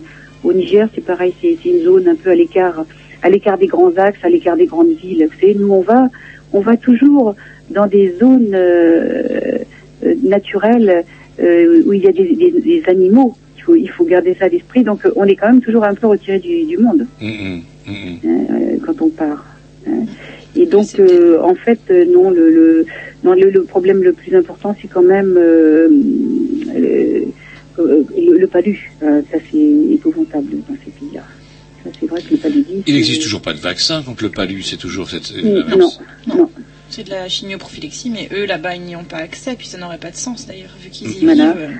Alors euh, là, on, on, on- on a un projet de, euh, de, de coopération avec l'UNICEF pour essayer d'avoir des, des comment dire des moustiquaires et des, des- des- voilà des choses comme ça. Ça c'est très important de, de faire l'éducation des, des, des mamans et qui, qui, qui sont qui vont avoir des petits enfants déjà.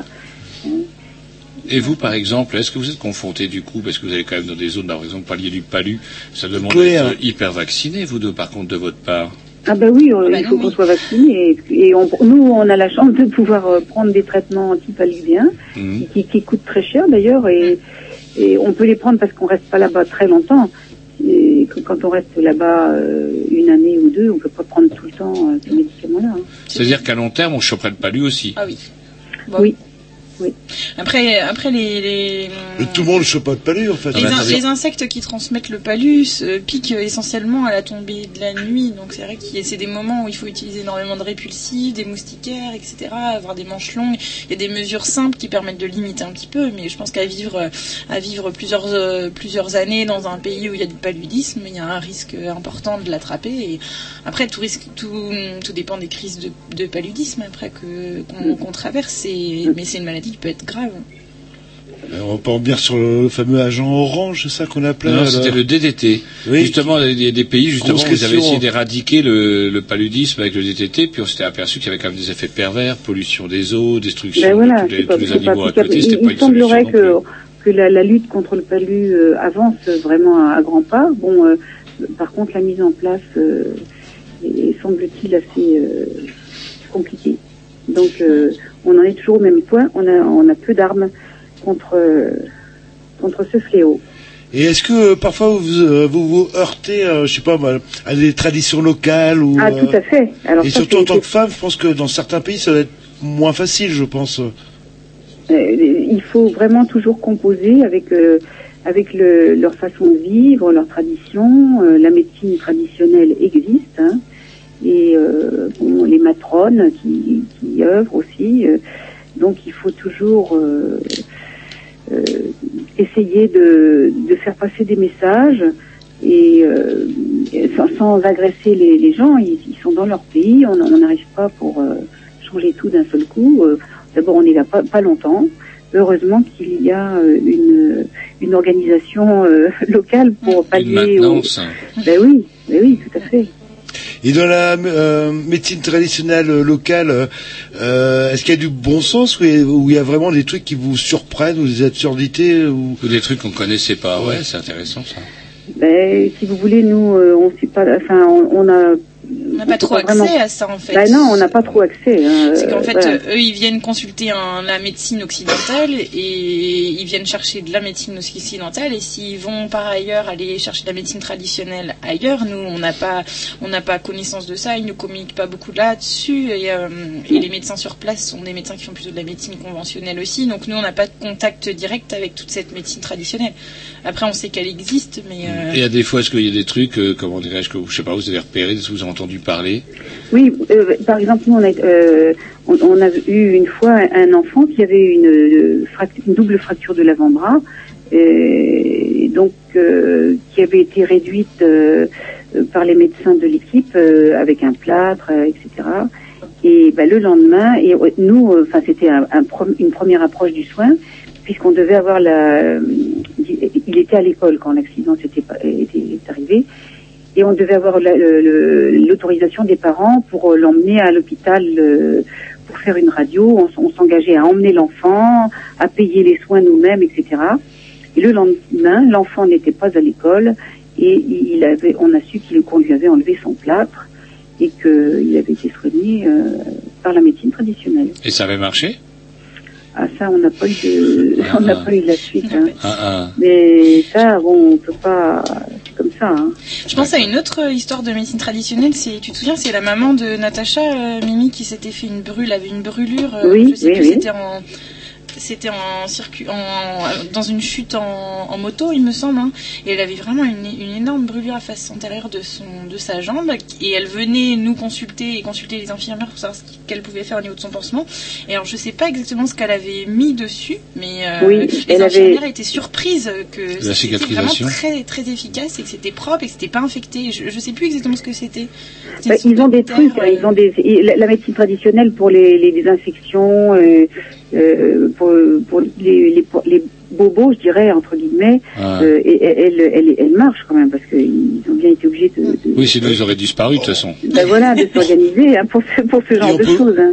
On peut parler de, depuis de- du tiers-monde, mais je sais pas, en Bretagne notamment, les guérisseurs, les rebouteux, les passeurs de Ouais, feu. mais là on parle carrément aussi de, là on parle d'un emplâtre carrément. C'est donc il y a une, une espèce de pharmacopée derrière. Ou un effet, un effet placebo, peut-être non Oh, Ah là, Ah, non, non, ah non, non, parce que, euh, par exemple, à, Ma- à Madagascar, c'est c'est c'est, euh, un pays où il y a énormément, énormément de, de végétaux euh, et qui sont, et, et on va beaucoup là-bas chercher justement des essences essentielles, des huiles essentielles, des euh, des principes actifs euh, qui pour, pour faire des médicaments. hein. C'est- ils, ils ont vraiment, euh, la nature est très généreuse pour ça là-bas. Il y a des études qui sont faites pour essayer de faire des Ah oui, liens justement entre la, la pharmacopée occidentale et Oui, oui, oui, effectivement. Euh, euh, le, le président de l'association ASGN, euh, c'est-à-dire Association de sauvegarde des girafes du Niger, est chimiste de son état et euh, m'avait demandé euh, de contacter le- l'école euh, de pharmacie d'Angers parce que justement il avait trouvé des- une substance qui était efficace pour le, la prévention de, de du palu justement. Bah écoutez, je vous propose une petite pause musicale et puis on prend euh, notre conversation parce que l'heure tourne, mine de rien. Eh Allez, c'est parti. euh, morceau petit, c'est ça? C'est ça, c'est Ouais, ça. bah, au petit. Allez, c'est parti les petits. C'est encore au petit, je vais Bah faire oui. Roger. Ah non, c'est un Roger, c'est un Roger. Donc, un morceau. Mais non, c'est un Ah Roger. c'est un Roger, heureusement Ah que je me oui, parce réveille. que c'est sûr. On va écouter Burst of Joy, Burst of Joy, Dead, Being Alive. C'est ce qu'on souhaite pas, Ouais, Jean-Loup a volé, volé votre tour en nous soudoyant. Attends, il a volé mon tour et après il voulait revoler mon tour une seconde fois. Vous êtes vraiment une putain de saleté, excusez-moi. Donc, un morceau à Roger. Et quand on vous regarde, qu'est-ce qu'on voit? Qu'est-ce qu'on voit? Burst of Joy, Burst of Joy, Et qu'on a loupé vendredi, on le sait. Dead, euh, Being Alive. Et ouais. Sur mon volume 35. Hein. Bah, je vous préviens.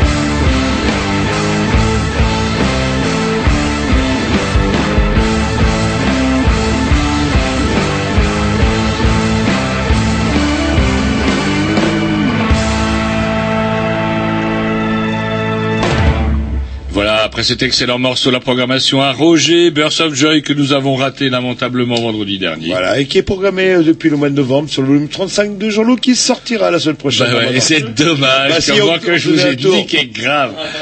Allez, on revient au vif du sujet. On revient sur le sujet, on retrouve Micheline Bouvier, qui m'excusera pour mon vocabulaire peu châtié, mais qu'est-ce que vous voulez, je m'excuse, mais Jean-Loup, il m'énerve.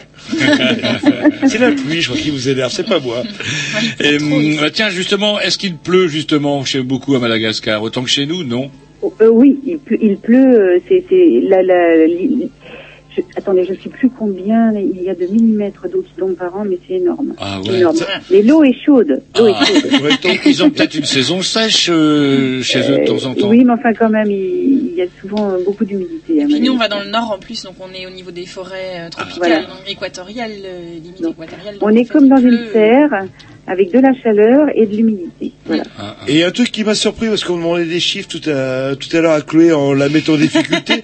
je voyais ça euh, Madagascar, je voyais ça euh, carrément comme un sous-continent, une une île immense et en fait c'est plus petit que la France où ça fait grosso modo la taille de la France. Voilà, c'est ça, oui. Ah, c'est Et- marrant. et donc ce que je disais pour euh, à ma décharge, je tiens à me défendre, Euh, c'est qu'en fait à 22 pied millions. et en pirogue, tout, par- tout paraît quand même extrêmement loin et extrêmement grand. Ouais, et, non pour se déplacer. Et à titre indicatif, 23 millions d'habitants, histoire de resituer à peu près la population. Alors pour Ouais. revenir au vif du sujet, donc euh, dans le cadre de cette association hein, donc euh, d'aide sanitaire, vous, euh, comment Chloé, vous avez fait la rencontre d'une d'une jeune fille euh, qui s'appelle Natacha, c'est bien ça Mm. Et donc du coup c'est assez rigolo parce que euh, bah euh, euh, est-ce qu'elle elle travaillait déjà euh, dans le cadre de l'association auparavant Question que je peux poser à Chloé par exemple. je sais pas. Alors en fait, euh, En fait, vous non, ex- alors, ouais. Et je, je, je, je prendre la parole. Donc Natacha, nous, nous la, la- la suivons depuis euh, plusieurs années. Et Pierre Gay encore plus, puisque enfant, elle a, il, il est lors d'un de ses voyages, il l'avait ramenée en France parce qu'elle était vraiment très handicapée. Elle avait euh, deux pieds beaux euh, euh, bilatéraux euh, et elle ne pouvait pas marcher du tout. Et donc, elle avait été opérée en France grâce à toute une chaîne de solidarité. Elle est restée euh, dans le Saumurois et chez Pierre pendant deux ans pour sa rééducation et elle est retournée dans son pays.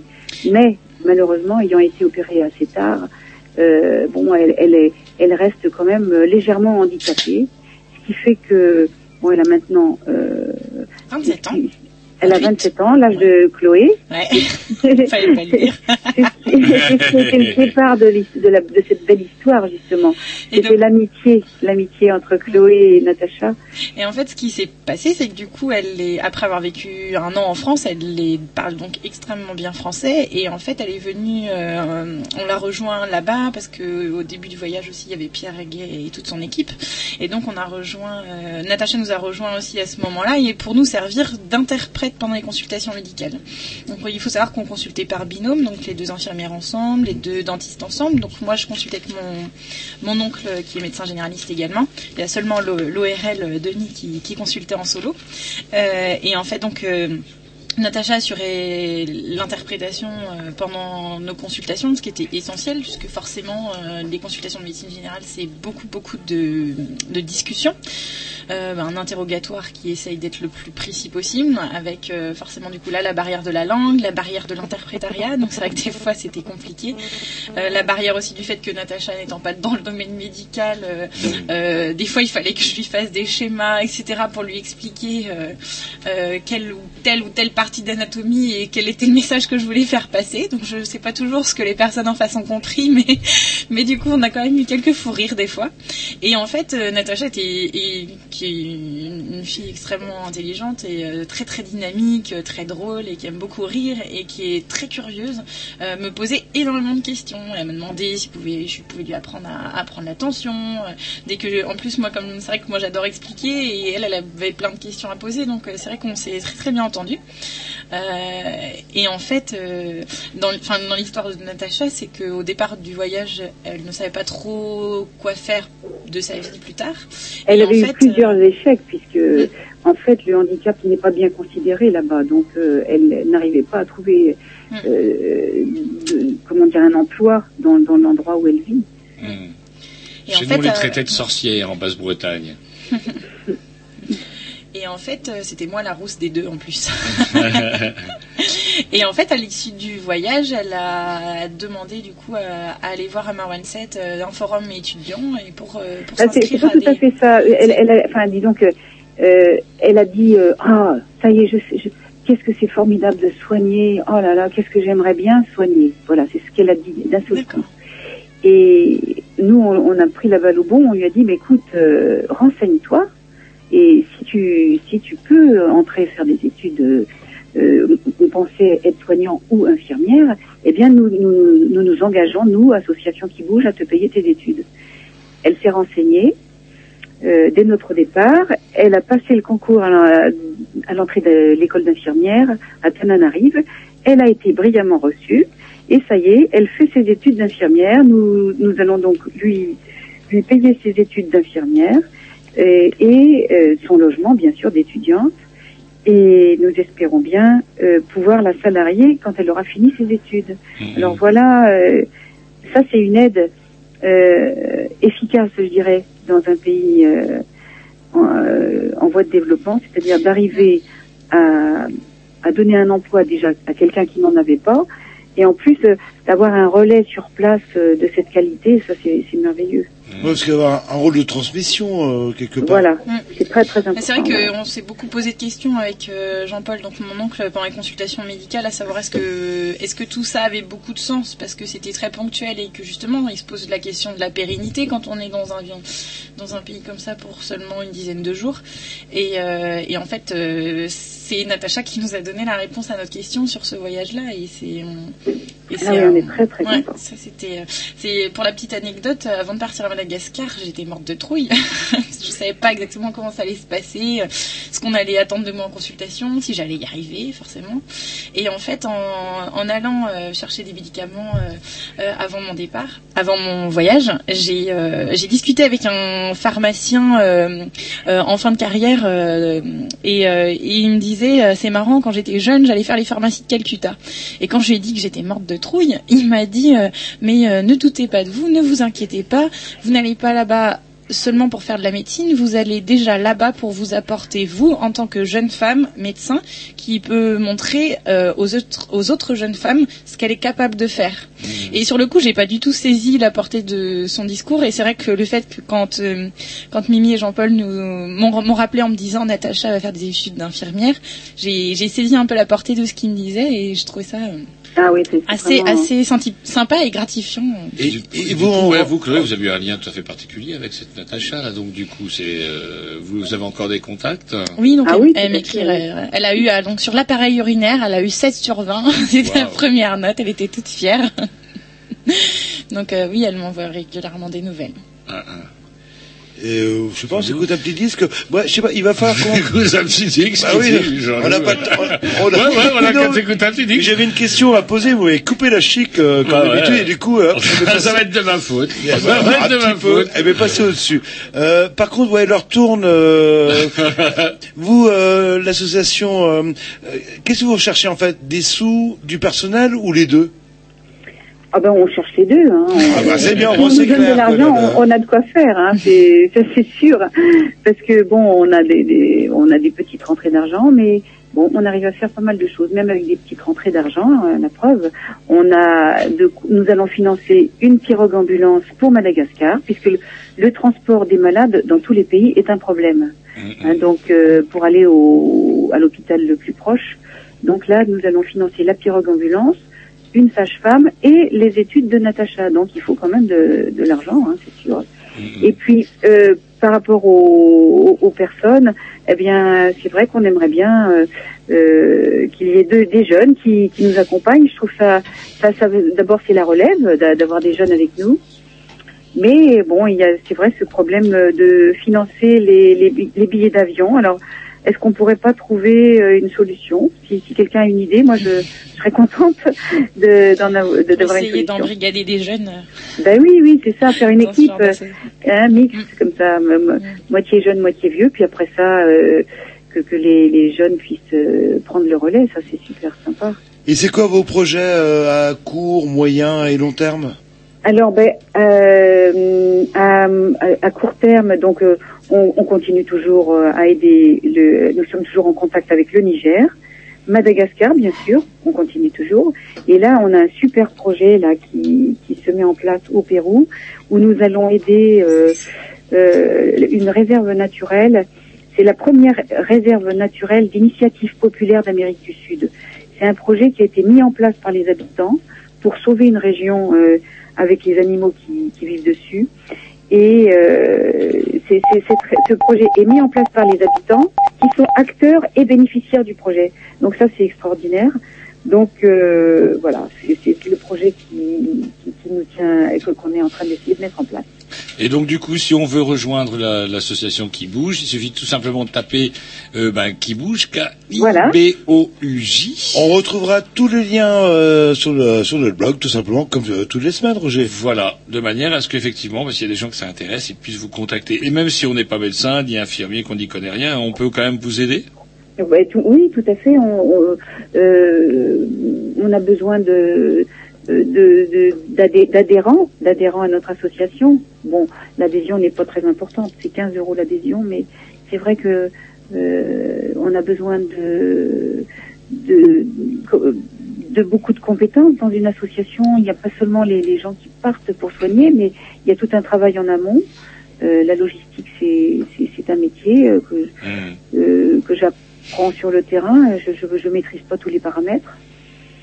Et puis euh, euh, oui, on, on- les gens qui se, si vous voulez, euh, euh, on se dit bon, j'ai envie de faire quelque chose. Qu'est-ce que je peux faire Qu'est-ce que je pourrais faire? Eh bien, quelquefois, on, on est étonné euh, de, de ce qu'on peut de ce qu'on peut faire, de, de- de l'utilité qu'on peut apporter. euh, si on a vraiment envie de faire quelque chose, il y y a toujours possibilité. hein. C'est ça, c'est certain. Eh ben écoutez, on vous euh, remercie euh, bah, de votre intervention. On trouvera tous vos contacts euh, sur le blog des Grillous. Il suffit de taper les Grillous sans X, sans X, euh, sans, Sans X, sans X. Non. C'est Un le- X et un S, c'est plus Bah ouais. ça que vous voulez dire. Vieille euh, dys- euh, dyslexie qui traîne et leur tourne, leur tourne. Et j'avais deux trois questions euh, à poser euh, à Chloé justement pour conclure. Voilà. Eh ben, merci beaucoup ben, de, de nous avoir euh, contactés. On vous remercie et puis à très bientôt alors. À bientôt. Au revoir. Au revoir. Un petit disque, c'est parti.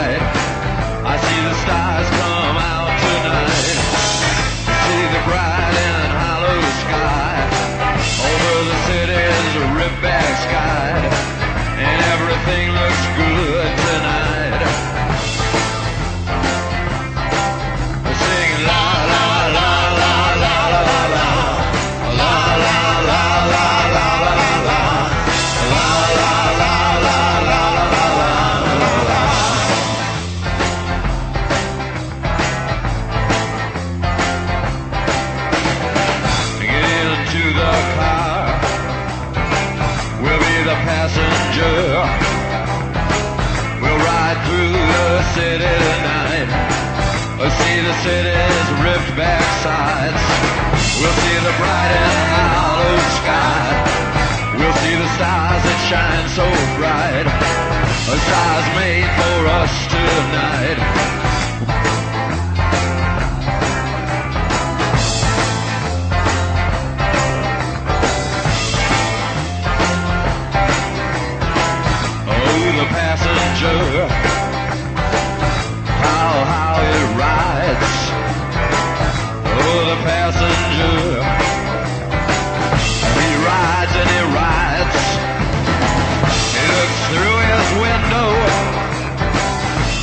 does he see? He sees the side and hollow sky. He sees the stars come out tonight. He sees the city's ripped back sides. He sees the winding ocean drive. And everything was made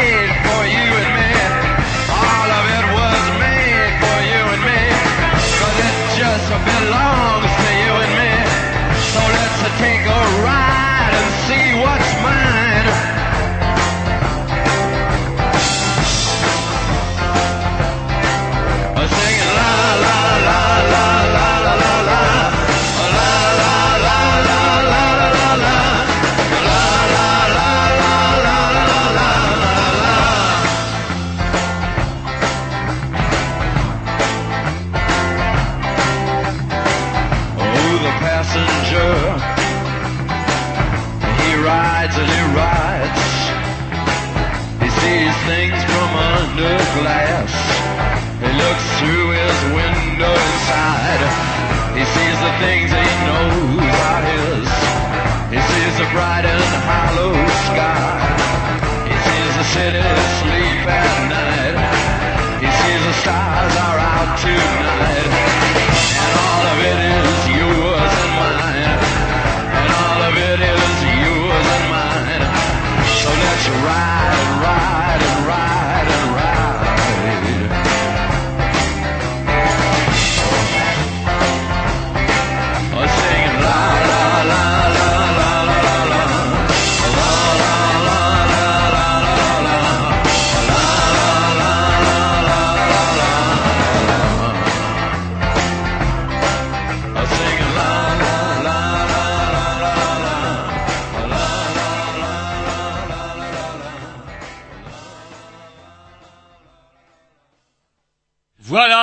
n'y a pas de lumière rouge, qu'est-ce que je vous dise? Non, mais justement, vous l'attendiez.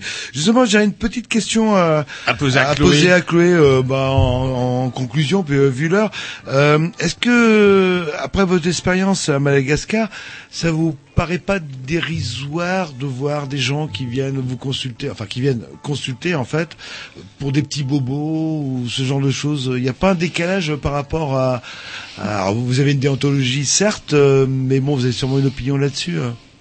Bah, c'est bien sûr en fait mais le le, le je sais pas comment vous dire la, la transition elle est plus particulière entre le mode de vie là-bas et le mode de vie d'ici qu'entre le, le motif de consultation là-bas et le motif de consultation ici. J'ai été très perturbée de voir que finalement les consultations là-bas enfin, c'était pour des motifs euh, qui étaient pas les consultations nous médicales qu'on a fait, il y a eu Mhm. quelques consultations graves. Euh, on a eu malheureusement aussi un décès mais sinon c'était des c'était des consultations de alors en fait, on- elle faisait, en fait, les, c'était beaucoup de femmes qui faisaient la, la liste de tous les symptômes qu'elles avaient eu depuis un an et qui venaient nous, nous mettre ça sur la table. Et puis en Allez, fait, euh, on leur disait, ben, on va vous mettre du paracétamol et, enfin, finalement, euh, des plaintes un peu multiples, mais qui étaient pas forcément extrêmement graves, ce qui se rapproche un peu des consultations qu'on peut avoir nous en médecine générale aussi. Hmm, ouais, et sauf pour les cas plus précis, comme on disait tout à l'heure, bah, les dents, euh, le gamin myope, Mm. etc. C'est pour ça que on trouvait, moi je trouvais ça beaucoup moins gratifiant de faire des consultations de médecine générale que les de donner des lunettes euh, de et, et, et de, de- et de faire des Ah extractions ouais. dentaires. hein. Et la question, euh, on voit tout de suite l'intérêt quoi. Et la question aussi, parce que euh, Madagascar, euh, je pense que euh, il y a quand même un potentiel touristique qui pour le moment est sous-exploité. Est-ce que les gens sont sympas? Est-ce que, je sais pas, je sais pas quoi faire cet été, j'ai un peu de sous. Est-ce que Madagascar, ce serait une destination que vous me conseilleriez? Oh, si j'ai du mal avec Ah, l'air, bah, ouais, allez-y, bah, allez-y, vous Fatigué, la, la journée était longue. très bien. Alors c'est difficile de répondre à cette question dans le sens où euh, où nous on n'y est pas allé du tout en tant que touristes, hein. donc on n'était pas du tout perçus comme des touristes, on était perçus comme une équipe sanitaire qui venait en aide à la population. On a été extrêmement bien accueillis, les gens étaient extrêmement souriants, même quand on croise euh, n'importe quelle pirogue, euh, tous les gens font des grands signes, euh, les grands sourires. Enfin, on n'a pas du tout été confronté à une résistance en arrivant dans le pays. Après, est-ce que c'est le cas en tant que villes, parce que j'imagine en tant que que touriste, dans la capitale, ça doit être autre chose. et voilà, je pense que voilà, nous aussi on était euh, dans des endroits assez reculés, donc c'est difficile euh, par rapport aux, aux grandes villes. Je, je peux pas vous dire. Moi, ce que j'ai vu des Malgaches, c'est qu'ils sont extrêmement accueillants, extrêmement chaleureux. Est-ce qu'ils parlent français en fait? Est-ce que quand on parle français, on arrive à se débrouiller euh, qu'il y a un melting pot un petit peu de toutes les langues Enfin, une question, je vous pose comme ça au passage. Euh, alors c'est vrai qu'encore encore une fois, Comment- De quelle c'était manière vous communiquiez avec euh, donc en- encore une fois, c'était particulier dans le sens où nous on avait une ONG sur place qui s'occupait de toute la logistique. Donc euh, moi par exemple, je me suis occupée de strictement rien sur place, donc le pas les repas, médical, pas là où Mm. pas pour dormir, etc. Et parce qu'on était du coup toujours avec des gens qui étaient bilingues et, euh, et, et par contre euh, en consultation, les gens parlaient pas français, ça c'est clair. Et l'ultime question, parce qu'il va falloir qu'on passe l'antenne, est-ce que vous avez mangé du lémurien Non, pas, euh, le- non, c'est pro- pro- contre c'est bah, c'est protégé par Ouais. l'ONG avec Oh. lequel on est parti. Officiellement, Oui, mais discretos. vous mettez Jean-Loup, hop, que- aussitôt il aura un Par plan contre, le zébu, c'est excellent. Le zébu, Le c'est c'est zébu, succulent. Est-ce que vous en avez vu des lémuriens ou est-ce que euh, Oui, ouais on en a vu pas que- beaucoup, mais dans assez les forêts très reculées, on en a vu, ouais.